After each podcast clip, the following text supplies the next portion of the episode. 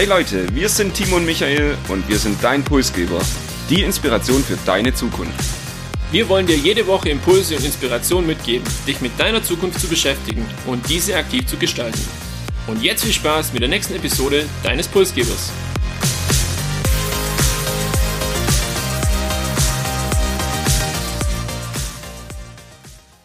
Mit E gleich mc im Quadrat hat er eine Formel geschaffen, die unsere Welt nachhaltig verändert hat. Nicht wenige sprechen auch von der Weltformel für Relativität, Atome und Quantenphysik.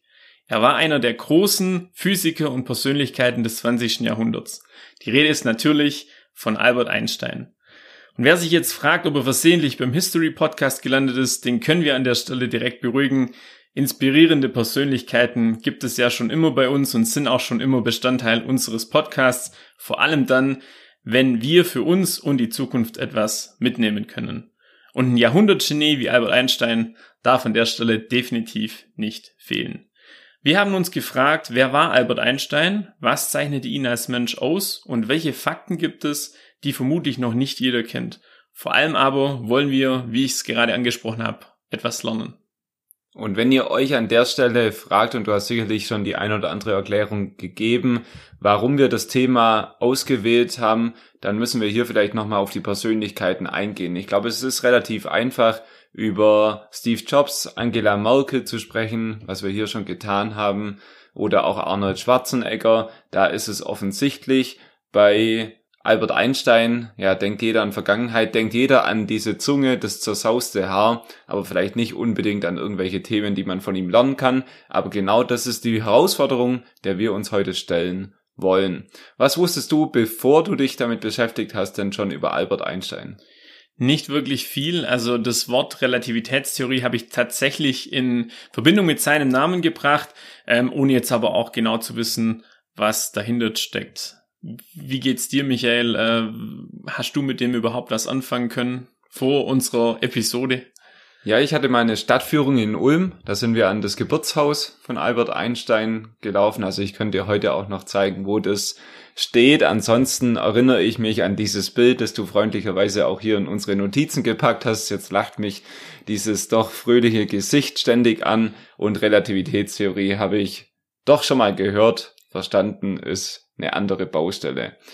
Wir wollen uns nicht zu viel mit der Vergangenheit beschäftigen. Du hast gesagt, wir sind nicht der History Podcast und trotzdem gehört so bisschen die Chronik seines Lebens auch mit dazu. Ich würde versuchen, das in aller Kürze einmal abzureißen, damit wir uns anschließend dann um die spannenden Themen kümmern können. 1879 ist Albert Einstein in Ulm geboren äh, als Kind von einer jüdischen Familie. Die Familie ist dann weitergezogen. Der Vater hatte berufliche Gründe, die sind nach München. Somit ist er von Ulm das erste Mal dann umgezogen nach München. Dann ging es weiter. Der Vater hat, glaube Insolvenz gemacht mit seinem Betrieb. Die Eltern sind ausgewandert ohne Albert Einstein. Sie sind nach Mailand und er hat sich entschieden, nach Bern an eine andere Schule zu gehen. Ein paar Jahre später hat er dann äh, studiert, auch in der Schweiz, hat dort auch seine Frau kennengelernt, die er 1903 geheiratet hat. Beruflich ging es dann für ihn an, an seinen ersten Beruf am Patentamt in Bern weiter.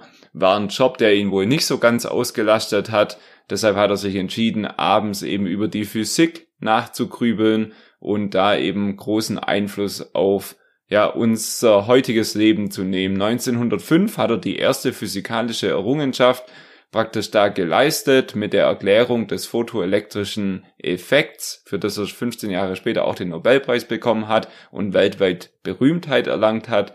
Und auch in den Jahren 1905 bis 1920 hat er eben auch die bekannte Relativitätstheorie E gleich mc Quadrat entwickelt.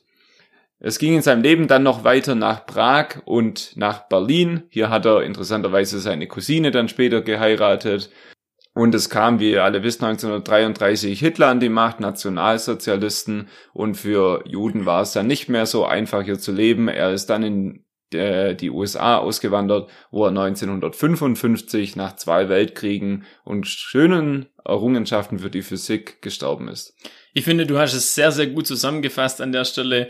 Stellt sich einfach noch die Frage, weshalb ist jetzt Albert Einstein wirklich auch so bekannt geworden oder gewesen? Und ich glaube, das ein oder andere war schon drin, aber so ein kleiner Ausflug in die Physik lohnt sich.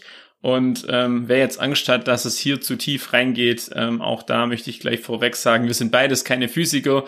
Bei mir ist auch so, dass Physik jetzt nicht unbedingt zu den Lieblingsfächern in der Schule gehört hat. Von dem her bleiben wir besser an der Oberfläche. Und wir haben auch nicht den Anspruch, jetzt seine bekannteste Theorie richtig zu erklären oder zu erläutern. Ähm, dennoch versuchen wir das an, ja, an dem Beispiel vielleicht etwas greifbarer zu machen, weil es doch ganz äh, schön unseren Alltag beeinflusst, auch seine Theorie noch heute. Und da kommen wir jetzt gleich dann drauf. Die Relativitätstheorie ist eine seiner bekanntesten Erkenntnisse und man unterscheidet hier die allgemeine und die spezielle Relativität. Bei der speziellen wird das mit der berühmten Formel E gleich mc im Quadrat beschrieben oder auch umschrieben.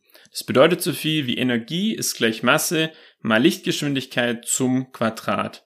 Also je schneller sich ein Objekt bewegt oder wird, desto größer wird auch seine Masse und desto mehr Energie wird für den Antrieb benötigt. Und was fangen wir jetzt heute noch da damit an, wenn man sich vorstellt, die Erde ist sehr, sehr weit weg vom Sonnen- oder Satellitensystem entfernt und das GPS-System ist ja so ein Satellit oder wird über Satelliten gesteuert, dann wäre es viel zu ungenau, wenn man diese minimale Zeitversetzung, die es durch diese große Entfernung gibt, zwischen eben Erde und Satellit, nicht korrigieren würde. Und ansonsten hätten wir täglich, wenn wir jetzt per GPS in unser Navi ein Ziel eingeben, eine Fehlangabe von 11 Kilometer. Und wenn man sich jetzt vorstellt, man möchte von A nach B fahren, gibt sein Ziel ein und man verfährt sich um 11 Kilometer, dann ist es schon eine ganze Menge. Und ähm, allein durch die Theorie von Albert Einstein und das, was daraus resultiert ist, hat man heute eben eine genaue Zeitangabe beziehungsweise auch eine genaue Ortsangabe, weil diese Leitung dann irgendwo oder diese Entfernung korrigiert wird. Eine sehr beeindruckende Theorie, sehr gut an einem Beispiel mal erklärt. Dennoch ging es zumindest mir so, dass es meine Intelligenz bei weitem überschritten hat. Und wenn es euch ähnlich geht und ihr an der Kaffeeecke oder bei der nächsten WG-Party nicht über die Relativitätstheorie sprechen wollt, dann haben wir jetzt vier spannende Fakten, die sich vielleicht besser eignen, um Albert Einstein hier irgendwie ins Gespräch zu bringen. Und ich würde mit einem aktuellen Link hier äh, beginnen, der Kinofilm Oppenheimer. Viele von euch haben das sicherlich gesehen. Und hier geht's ja um den Bau der Atombombe in Amerika während des Zweiten Weltkriegs. Und da muss man sagen, zum einen wäre die Bau der Atombombe ohne die Einstein-Formeln und physikalischen Erkenntnisse wahrscheinlich nicht möglich gewesen. Und so, zum anderen hatte er die amerikanische Regierung damals auch in einem Brief dazu animiert, diese Atombombe zu bauen. Also er hat das Ganze auch irgendwie ins Rollen gebracht, wenngleich er äh, später das natürlich sehr bedauert hat. Ein ganz anderes Thema. Er hat 1952, und ich finde es ganz spannend, ein Angebot bekommen. Die haben in Israel einen zweiten Staatspräsident für den neu gegründeten Staat damals gesucht und äh, haben sich dann eben auch an ihn gewandt, weil er sehr, sehr intelligent war und ähm, letztendlich auch sehr bekannt.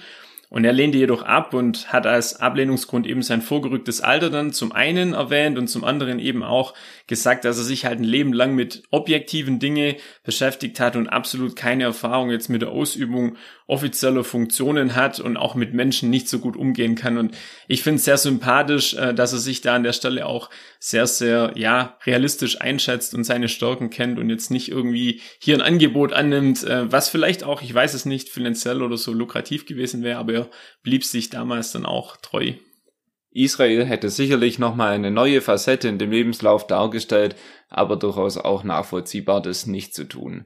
Dritter Fakt, den vielleicht nicht so viele kennen, er hat seinen Nobelpreis nicht für die Relativitätstheorie bekommen, sondern da ging es um die Verdienste, um die theoretische Physik und besonders eben die Entdeckung des photoelektrischen Effekts, die er dann damals in irgendwelchen Blogs eben geteilt hat und es damit so weltweit berühmt wurde. Und von dem Preisgeld von seinem Nobelpreis hat er selber gar nichts bekommen. Das ging nämlich komplett als ähm, Teil der Scheidungsvereinbarung an seine erste Frau. Und in Summe entsprach das 49 seiner Jahresgehälter, also schon eine ganze Menge. Und er hatte ihr das damals noch vor der Scheidung versprochen, im Falle, dass er diesen Nobelpreis gewinnt, dass er ihr eben das komplette Geld dann zur Verfügung stellt. Auch eine spannende Geschichte, wie ich finde, und letztendlich was, äh, wo man auch mitnehmen kann. Und jetzt wollen wir aber nicht mit abstrusen Fakten weitermachen, sondern wir wollen auch noch auf das Thema eingehen, was können wir von Albert Einstein lernen, auch wenn sein Wirken schon viele Jahrzehnte her ist. Und ich würde da mit dem Thema effektives Lernen mal beginnen. Das Ganze findet sich in einem Brief an seinen elfjährigen Sohn wieder.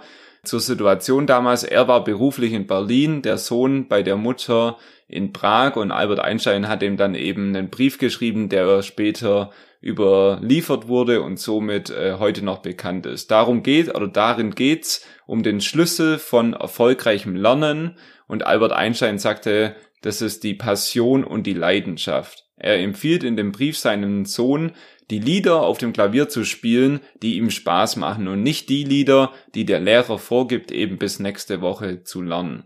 Was bedeutet es? Wenn du das machst, was du liebst, dann lernst du auch am meisten. Und nach dem Ansatz oder nach diesem Motto hat Albert Einstein auch selbst seine Arbeiten als Wissenschaftler eben bestimmt. Er hat das gemacht, was ihm Spaß gemacht hat und nicht das, was andere zu ihm gesagt haben. Ja, und auch der zweite Punkt passt da relativ gut dazu. Äh, kreatives Denken.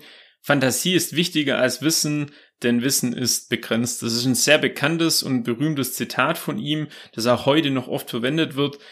Wenn man zurückblickt, Einstein war ein Meister vom kreativen Denken und er hat seine Vorstellungskraft auch für seine Vision sehr, sehr häufig genutzt. Und er hat dabei auch nicht nur das für sich getan, sondern er hat auch seine Mitmenschen immer wieder ermutigt, über die normale, über die konventionelle Grenze hinauszudenken und so neue Ideen dann auch zu entwickeln. Er ließ sich auch nicht davon abbringen und hat immer wieder auch dieselben Fragen gestellt, zum einen an sich, zum anderen aber auch an Menschen in seinem Umfeld. Für viele war das dann auch teilweise schon lästig und manchmal ist er auch als Tagträumer so ein bisschen abgestimmelt worden. Ein Mensch, der vielleicht an der Realität vorbeilebt, aber genau das macht ihn ja aus und ähm, die Erfolge, die er dadurch erzielt hat, die haben das Ganze auch bestätigt. Fantasie spiegelt sich auch in dem bekannten Foto von ihm wieder, ich denke, das erkennt man durchaus auch hier. Zitate waren irgendwie sein Ding. Ich habe gelesen, er war ein Meister der Selbstvermarktung. Deshalb sind viele Zitate auch eben von ihm heute noch bekannt. Und ich würde bei unserem dritten Punkt, was wir von ihm lernen, auch nochmal auf ein Zitat von ihm zurückgreifen. Dort sagt er, ich habe keine Art Begabung, sondern bin nur leidenschaftlich neugierig. Und Neugierde, um die soll es hier gehen, Einstein hat dem Thema viel Aufmerksamkeit in seiner Zeit gewidmet, auch immer wieder das Schulsystem dafür kritisiert, dass es eben nicht die Neugierde der Kinder weckt. Und ich finde, das ist eine Zukunftskompetenz auch heute noch in wandelnden Zeiten. Offenheit und Neugierde für das Neue. Und Einstein hatte meiner Meinung nach schon eine hohe Begabung, aber ohne Neugierde wäre dann später auch die Relativitätstheorie wahrscheinlich nicht entstanden. Auch spannend, dass sich 100 Jahre später am Thema Schulpolitik nicht arg viel geändert hat. Aber das nur als kleine Randbemerkung. Kommen wir zum letzten und vierten Punkt. Einfachheit und Klarheit. Mein persönlicher Lieblingspunkt, weil wenn man jetzt an so einen Physiker denkt, dann erscheint es ja für jemanden, der nicht unbedingt in der Materie ist, sehr, sehr komplex und abstrus und er war aber immer ein Fan von einfachen, klaren Worten und er hatte auch die Fähigkeit, komplexe Konzepte einfach und verständlich auszudrücken, so dass es im besten Fall auch jeder, jeder versteht. Und er lehrte auch, ähm, auch ganz spannend, dass die wahre Genialität eben darin besteht, Dinge auf eine einfache und klare Art und Weise darzustellen. Und auch ein Zitat, das von ihm stammt, die beste Kommunikation ist die, die jeder versteht. Bedeutet einfach, mit einfachen Worten ist manchmal mehr gesagt, wie wenn man jetzt irgendwie eine hochgestochene oder extravagante Rede hält, äh, was jetzt einfach fachspezifisch ist und äh, ist mir sehr sympathisch und auf jeden Fall was, wo man, denke ich, auch mitnehmen kann. Ja, wenn ich auf die Uhr schaue, 14 Minuten. Wir sind im Schnelldurchlauf durch das Leben von Albert Einstein. Wir haben aber auch nochmal am Ende besprochen, was bis heute hängen bleibt, um das vielleicht nochmal für euch zusammenzufassen. Effektives Lernen basiert auf Leidenschaft. Wir haben die Neugierde auch heute noch als Kompetenz. Ähm, das Thema Einfachheit und Klarheit in der Kommunikation und kreatives Denken, Fantasie, die wichtiger ist als das Wissen. Und damit schließe ich auch die Episode 107. Ein kleiner Ausflug in die Vergangenheit und physikalische Exzellenz. Und exzellent geht's auch in zwei Wochen dann wieder hier im Podcast weiter. Damit ihr das nicht verpasst, abonniert unseren Podcast und erzählt gerne einer Person davon, die uns eben heute noch nicht hört. Vielen Dank fürs Zuhören und habt eine relativ faszinierende Woche.